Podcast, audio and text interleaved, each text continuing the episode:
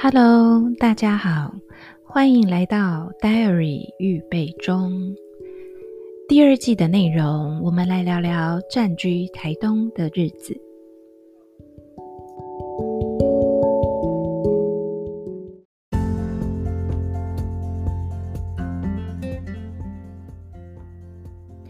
今天我们承接着第一集的内容，那再继续做一些。亲情上面的补充，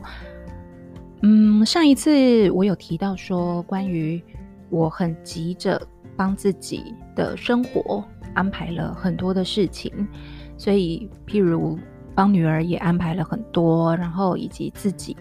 那一直到十月中以后，慢慢把这些去除掉。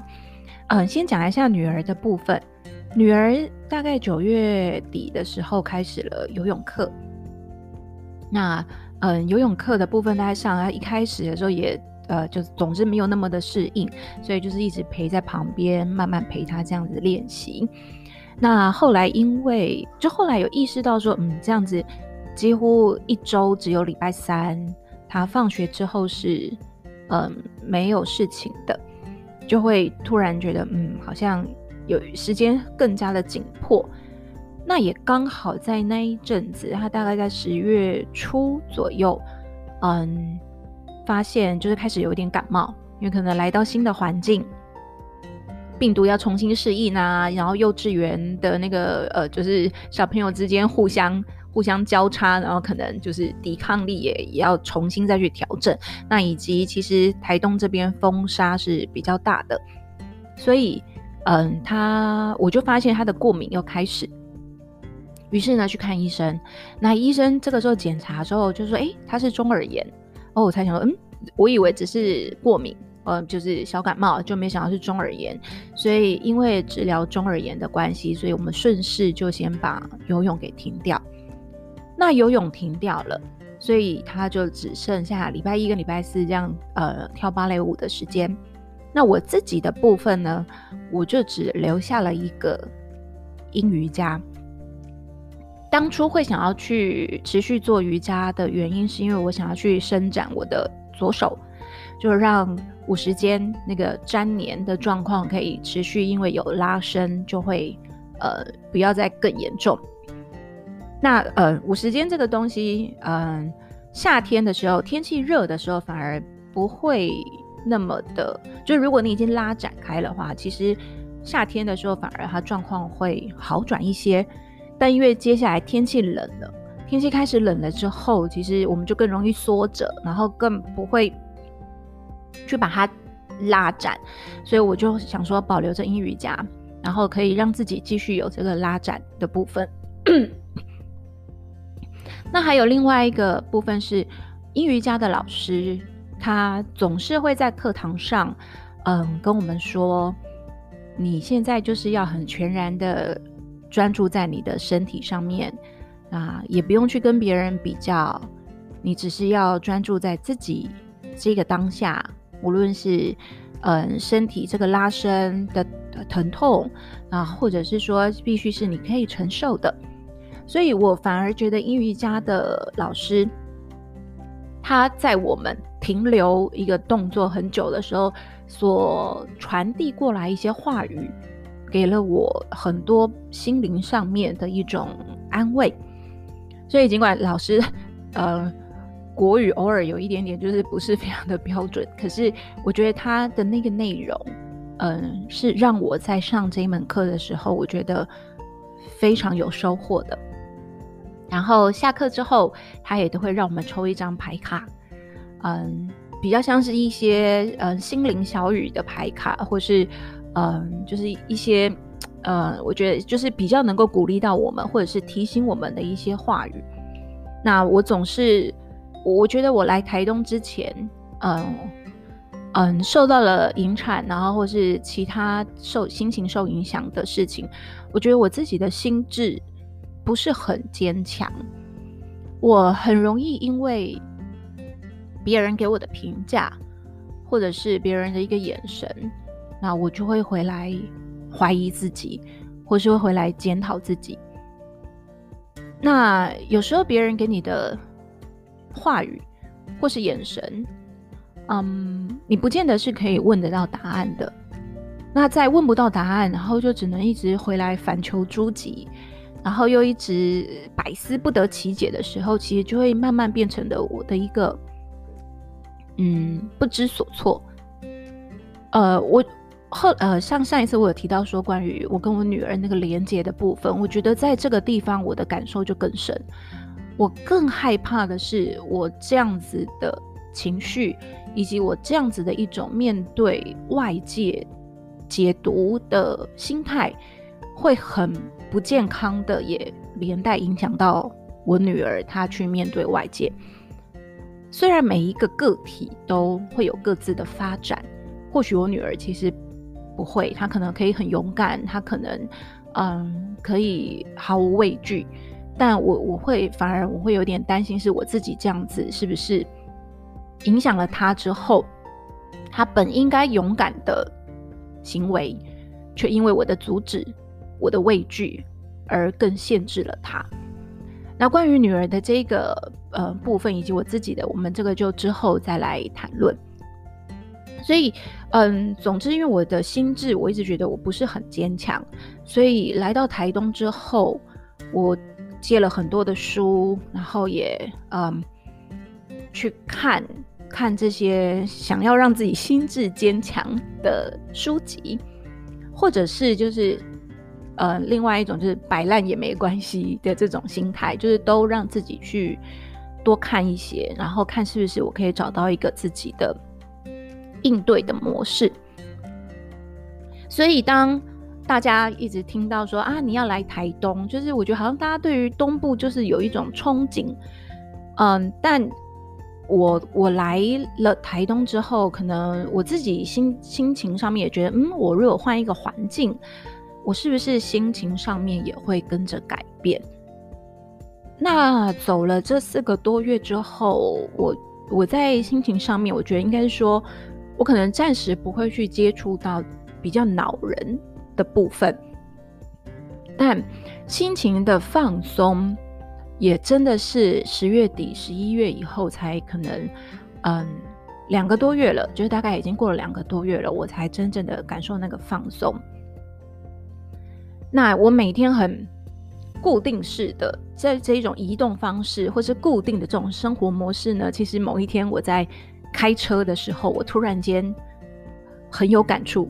那个感触呢，就是我突然想到了柳宗元，他在《使得西山宴游记》一开头的时候，他在还没发现西山之前，他先提到嘛，啊，这边有点职业病，大家也可以，如果对这篇文呃文章还有印象，或许大家也可以再就是一同来想想，嗯，我那个时候突然有感触的是，柳宗元提到他那时候被贬到永州的时候，他是很坠力。他一直处在一种很不安、很惶恐的内心状态。那当然，因为他的状态是因为他是被贬谪，所以他会有坠力。那我觉得我换了到这个环境的那个坠力感，一开始也是我重新都要去适应，无论是街道，无论是学校，无论是人，或者是我所处的这个嗯，就是住家的环境，其实全部都要重来。然后刘宗元有提到他那种，所以他每天就跟着同伴上高山入森林，然后到了山林最高处以后呢，就开始喝酒，喝完酒就睡觉，睡觉睡醒了之后就下山，然后每天过着一种很固定的行程，来开脱自己的坠力。但其实这样子的心情。他以为他可能可以得到一个宽慰，但事实上其实是没有的。所以这个东西突然之间，在我嗯帮自己安排了很多活动，或是帮自己安排了很多的事情去填满那些空洞的时候，我突然间有有感，就觉得嗯，其实我们故意要去杀时间。故意要帮自己安排了这么多事情，其实，嗯，都会有点忽略到说，嗯，我们应该要回来的，还是多跟自己相处吧。但我同时我非常认同前面这种探索，因为我们到一个新环境，总是会想要说啊，我们赶快去看一些什么，然后赶快如何如何，但是总是尝试过了，后才意识到说，哎，我有这么多的东西，然后我慢慢删，删掉一个，删掉两个，然后删除到剩下的东西，才会是我自己最需要的。所以，我觉得有前面那九月、十月帮自己很密切、很密集的做的这些东西，反而更让我知道说，哦，其实我还是需要比较多空闲的时间，哪怕那个空闲的时间，我拿来，嗯，坐在沙发上面，就嗯嗯写写日记，然后看看有什么好看的剧。那或者是在思考一下自己可以有一些什么样子的一些作为，我觉得可能都还蛮实用的。所以，当然我并没有像柳宗元一样，就是什么哦，因为发现了一个西山，然后呢，把自己化身成那个西山呢，我在最高之处，然后呢，去避睨下面的那一些丑陋，那些骂我的小人们，呃的那种嗯转换。因为我在这边，我觉得我并没有说啊，我因为找到一个点了，就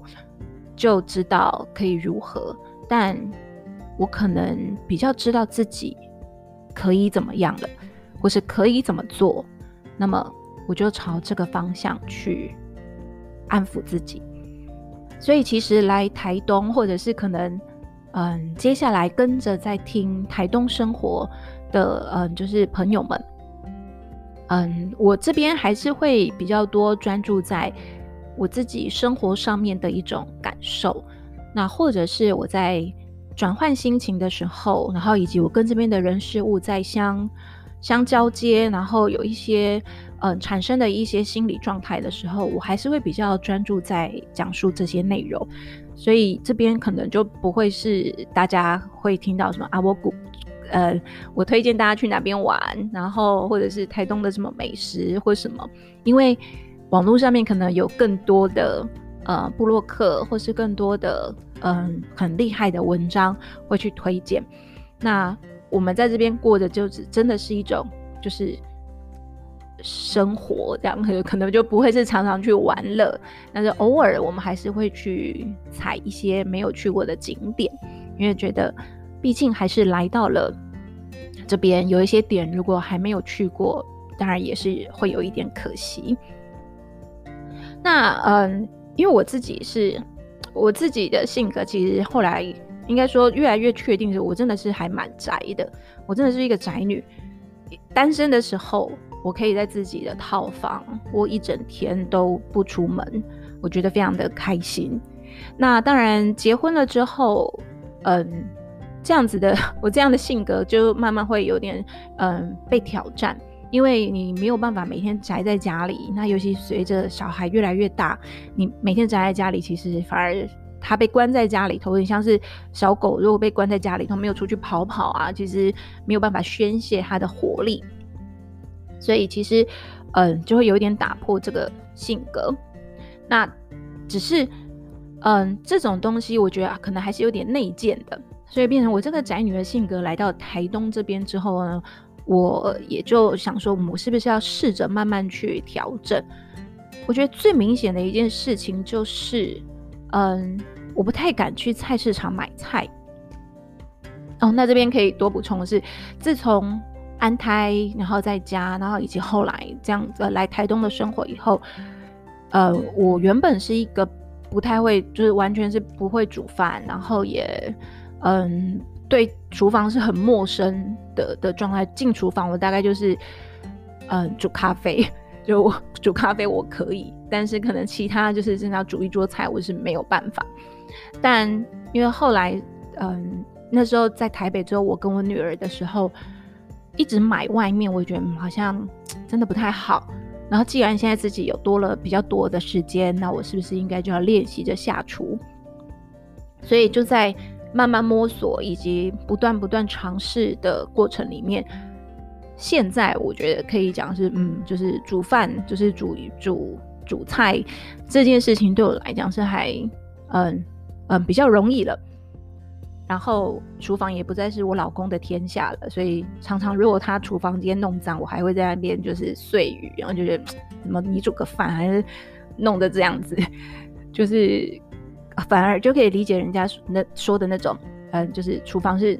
女人的，然后。呃，不是，不是，应该说就是每一个女人的厨房都有她自己的规则。我觉得我要讲的其实是这个，然后或者是呃，都有自己的一些坚持。我觉得大概是这样。所以后来呃，因为要煮饭，所以就开始，当然势必就是你要去采买。那往常我的我，因为我的个性的关系，我觉得去菜市场第一个我我不知道。嗯，重量，然后或是采买的那个规则，或是如果不小心买贵了呢，所以我都宁可去超市，或者是呃，就是去全联。那来到台东之后，一开始也是，但我后来发现，台东已经是一个嗯，自种农产品很丰富多元的地方。然后我也发现了，就是在台东体育场的。对面有一个像停车场那般的空地，每天早上我开车载我女儿去上学的时候，都会看到那一片空地里面都是摆摆菜，或是摆就是各式各样的那个卖菜的那个小摊贩们，然后去买的人非常的多，所以那边总是车子啊都乱停，或者是说那边就是总之那边就是聚集很多的人潮。那一开始我知道有这个的时候，我还不太敢。就是自己就去买，那后来有几次我就真的觉得我实在太好奇了，我想要去看看，所以我就尝试着去交涉，然后去买。那嗯、当然那边都有很多就是可能是临时来摆摊的，或是固定来摆摊的那一些菜贩，所以我就觉得这样子的购物或者说这样子买菜的经验算是。我呃，对我来讲是某一种的突破，因为你到类似像传统市场，或是你跟这种小呃，就是摊贩们在购买，你势必要有呃询问，要交流。嗯，虽然虽然可能我的工作原本就是一直在讲话，然后也会跟学生之间有很多很多的联系，但嗯，跟陌生人或者是去买东西的时候，我觉得这个好像。我比较欠缺这样的训练，我甚至有时候会觉得，嗯，这个有点麻烦。那我就去超市，超市买的话，你就不会跟人有任何的连接，它标价多少，你就是多少，也不用问。但因为后来，呃，慢慢知道说，嗯，台东其实这边还有很多很有意思的这样子的一种，呃，购买方式，所以我就尝试着去改变。所以现在开始，我也会去跟嗯路边的摊贩们，然后来看这一些呃就是蔬菜，然后或者是水果，但我不太会杀价，就是这个东西一直以来，或者是就觉得哎这个价位已经是这样，那还要杀吗？不敢杀价这件事，我跟我老公我们两个都都都是这个模式。我觉得这也有可能就是我们就是好面子，然后觉得说，哎，这样杀是不是就让人家也也觉得不好？所以我们就总是我们没有那么的 厚脸皮，应该说不是，应该说我们讲就是不敢那么勇敢的杀，搞不好其实可以，可是我们可能都还没。那嗯，这个东西也是我来台东以后，我就觉得嗯，这个还蛮有趣的，然后也开始练练练习自己。要去跟陌生人，然后呃去交谈，因为毕竟我们其实跟熟识的人交谈，或是跟熟识的人讲话，我们总会觉得比较自在、有安全感。但跟陌生的话，其实就嗯，就是某部分人也还是需要被嗯，就是需要练习的。那今天的。最后一个部分我要谈到就是，嗯，在十月多的时候，呃，九月多啊，对，大概九月多、十月多的时候呢，嗯，我回去找了我的整复师嘛。那整复师还有跟我说了听完了我的一个生活概况，他有跟我说了，他就说，嗯，我觉得你好像就是在台东，还在过着台北人的生活。那我听完了这一句之后，其实我没有到说非常的认同，嗯，可能他会觉得就是来到了台东，好像就应该要百分之百就是卸下原本的原本所想，然后真的，因为他说他的朋友就是真的就来到了一个山林，然后或者是来到了一个农地，然后呢，真的开始去接触农地，然后自己去种植东西，去什么，然后来感受这一片土地。嗯，或许很多人对于来台东生活，可能是这样子期待着的。嗯，只是我觉得我的性格上面，我还蛮怕虫的。这个部分也是我我们我预计之后也是会再提到。然后，嗯，所以对于你说真的要住在农地里面，然后去过这样，我觉得我自己可能是